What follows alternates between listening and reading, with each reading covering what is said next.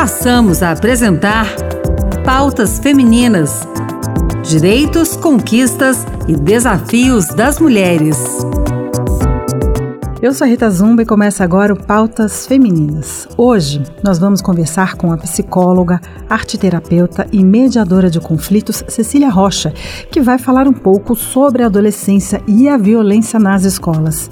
Cecília, em tempos complexos como os que estamos vivendo, ataques em escolas, jovens com discurso de ódio e intolerância, o problema está na criação, nos pais, nos responsáveis, nos cuidadores, na sociedade? O que está acontecendo com a juventude? Oi, Rita. Primeiro, obrigada pelo convite, pela possibilidade de falar sobre esse tema tão importante. E eu gosto sempre de ressaltar que quando a gente vê um cenário como esse, a gente percebe claramente que tem muita coisa para arrumar.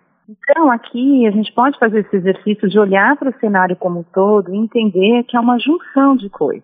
É, mas o importante é a gente perceber que, que estamos falhando em muitas pontas, né? Como sociedade, família, rede de apoio, ambiente escolar e por aí vai. Então, a gente vem vivendo, né? Já, a gente já estava vivendo uma preocupação com a saúde mental das crianças e dos adolescentes que já vem existindo por outros fatores e que foi muito acentuada, muito afetada também com a pandemia.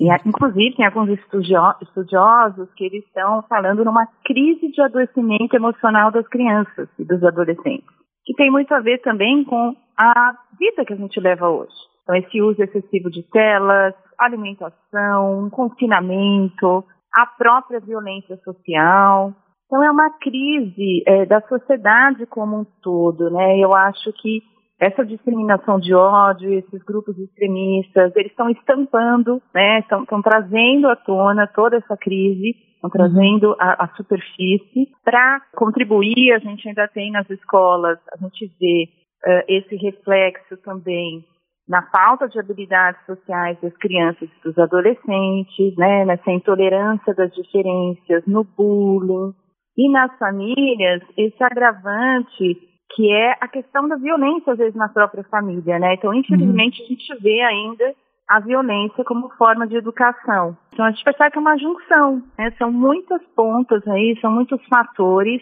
que estão realmente contribuindo e estão trazendo a gente para esse lugar assustador, né? Eu diria que a gente que a gente vem vivendo.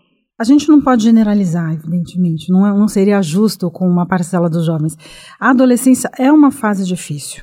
O que os adultos que convivem com os jovens podem fazer para ajudar a atravessar essa fase? Sejam os pais os responsáveis, sejam os tios, os, os avós, a pessoa que cria, sejam os professores, os educadores.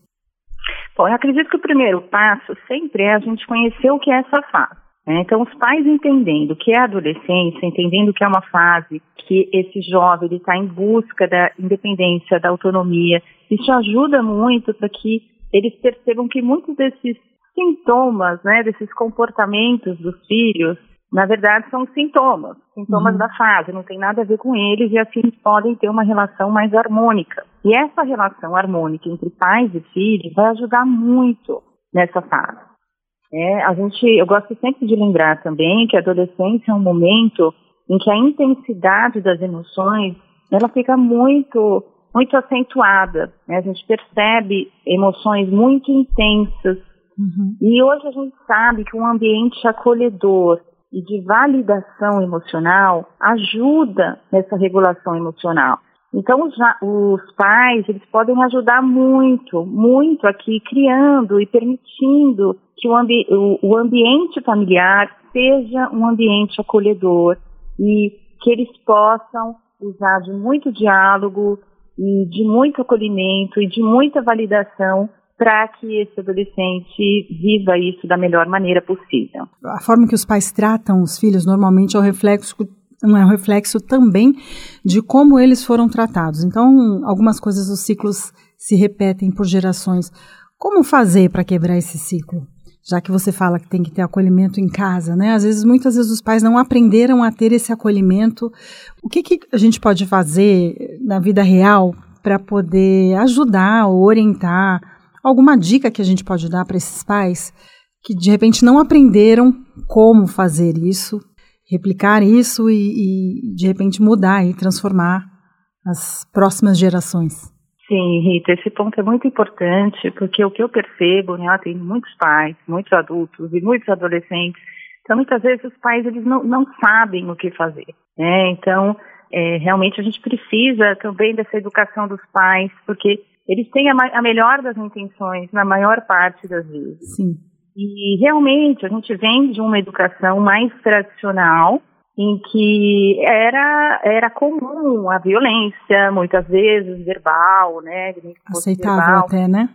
Sim, sim, mas a gente vê, hoje já tem muitos estudos que isso é muito nocivo para a saúde emocional das crianças e dos adolescentes. Acho que o primeiro passo é conscientizar de que isso é nocivo, de que isso não, não é o caminho e que a gente pode sim ir aos poucos transformando esse ambiente em um ambiente mais harmônico. O que eu percebo muito também, que os adolescentes falam bastante, né, hum. é que os pais muitas vezes, querendo acertar, a gente vem com resoluções muito práticas para as demandas que eles trazem. Né? Então, é, um filho chega em casa e está com algum problema, muitas vezes os, pais, para ajudar, a gente acaba tendo falas do tipo, mas isso é bobeira, não fica Tentando assim. Apaziguar, né? Apaziguar. E, e esse, quando a gente fala dessa validação e esse acolhimento emocional, é, é a gente poder olhar para esse filho, escutar esse filho, é, escutar essa dor e entender que é uma dor legítima e validá-la. Né? Então, às vezes, uma simples fala, filho, eu entendo o que você está sentindo. Realmente é muito difícil isso que aconteceu com você, é muito duro, é legítimo você estar tá se sentindo assim.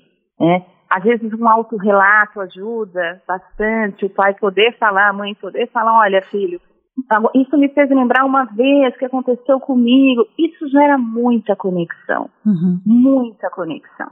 E é através da conexão que a gente vai levar nossos filhos para lugares melhores.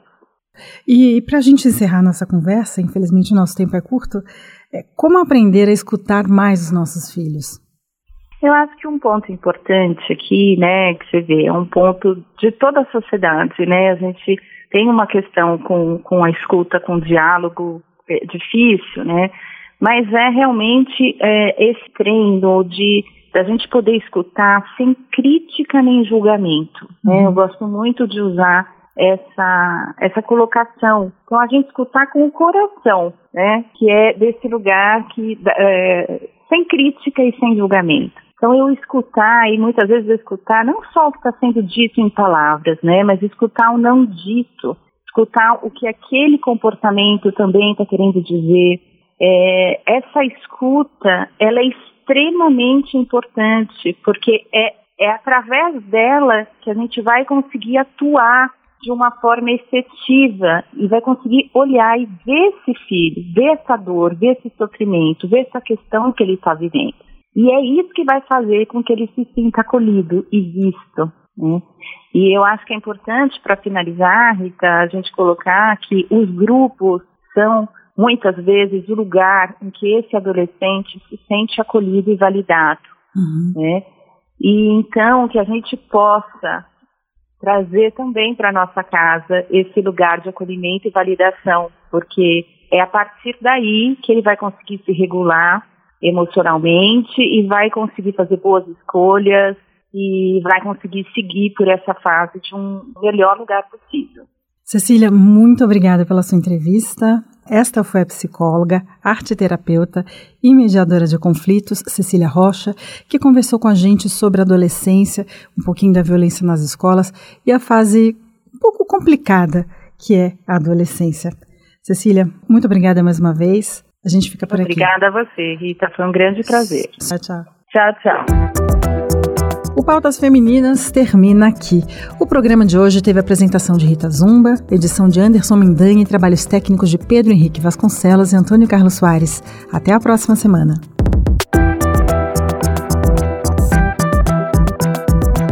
Acabamos de apresentar Pautas Femininas Direitos, conquistas e desafios das mulheres.